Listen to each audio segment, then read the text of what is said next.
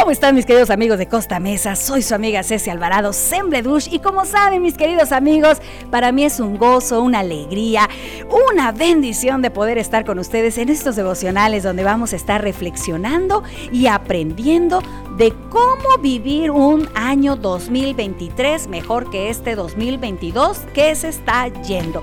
Y hoy te voy a hablar de los desafíos, un plan de cambio que podemos hacer, un reto de año nuevo. ¿Y qué te parece si empezamos esta charla invitándote a una reflexión? ¿Qué te parece? Reflexionar, eso es muy importante y que va muy acorde a este tiempo, ya diciembre, que se nos está yendo este año como agua entre los dedos, que no vimos en qué momento empezó, pero sí cuando está terminando y que bueno, se fue. Bueno, pues ahora es tiempo de reflexionar y te voy a hacer varias preguntas, así que pon mucha atención. ¿Alguna vez te has enfrentado a ti mismo para conocerte realmente?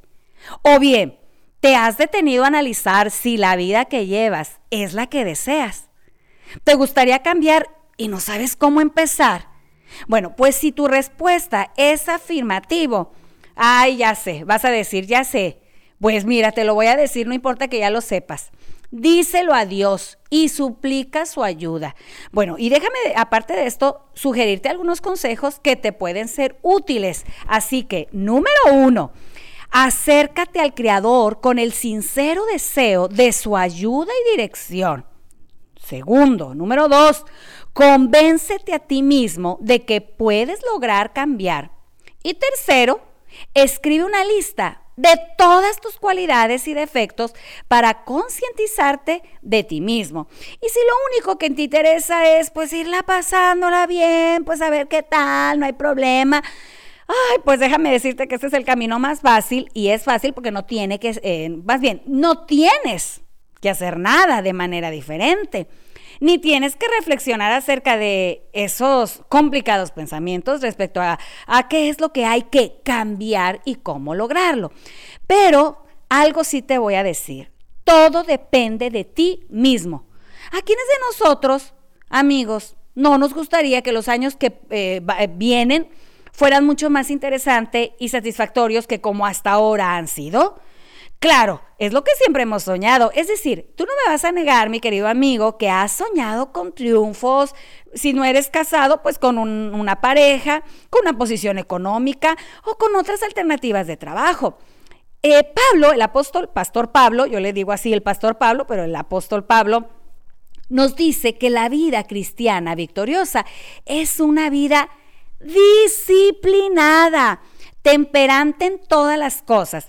Pero para lograr eso hay que poner el cuerpo en sujeción, en servidumbre. ¿Qué significa esto? Ah, pues que debes ejercer dominio propio y utilizar tu fuerza de voluntad.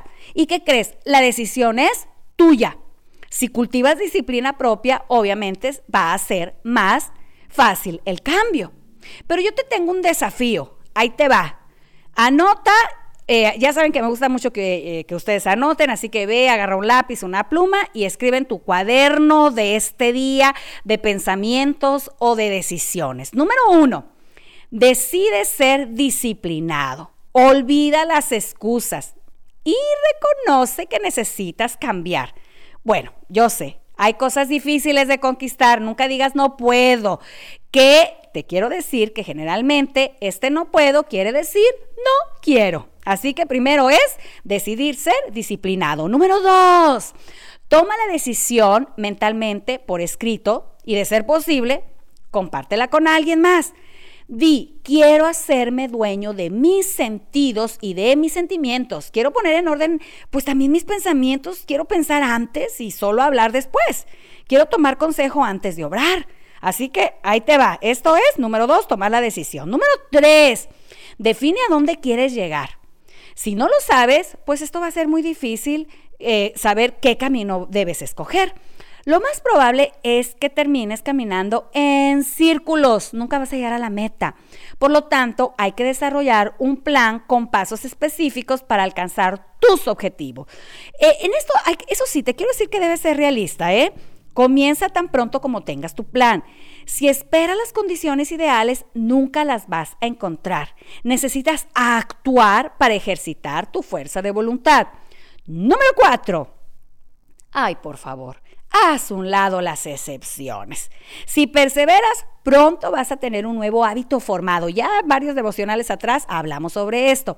Y pues obviamente ya no va a ser tan difícil. Número 5. Toma un día a la vez. Y te invito a seguir el plan solo por hoy que me encanta del doctor eh, Frank Crane. Así que pon mucha atención. Solo por hoy seré feliz. Esto supone que es verdad lo que dijo Abraham Lincoln, que la mayoría de las personas son tan felices como deciden serlo. La felicidad es algo interior, no es asunto de fuera. Solo por hoy trataré de ajustarme a lo que es y no trataré de ajustar todas las cosas a mis propios deseos. Aceptaré a mi familia, mis negocios y procuraré encajar en todo ello. Solo por hoy cuidaré mi organismo, lo ejercitaré, lo atenderé de forma que pueda funcionar como una máquina perfecta.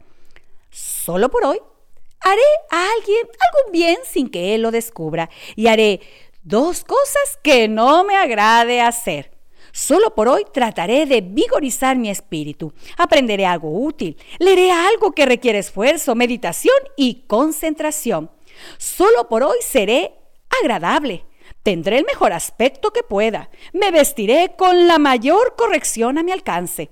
Hablaré en voz baja, me mostraré cortés, seré generoso en la alabanza, no criticaré a nadie, no encontraré defectos en nada y no intentaré dirigir o enmendar la plana del prójimo.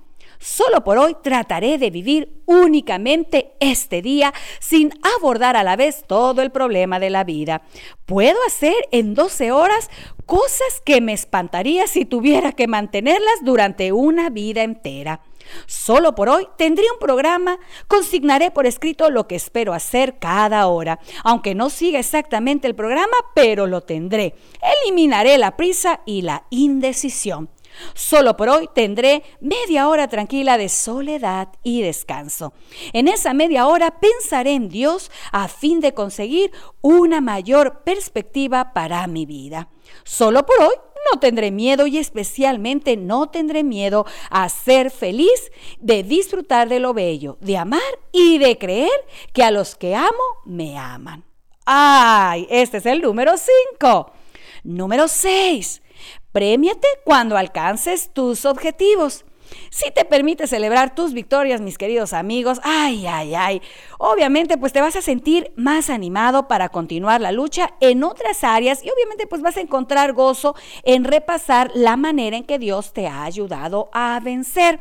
Y fíjate que el libro de Case Kuzma, que me encanta, hay un, hay un cambio, hay un más bien unas ideas para un plan de cambio. Así que en, esta, en este plan de cambio ella sugiere un plan para todo el año con tareas para completar diariamente y con un texto de memoria para aprender.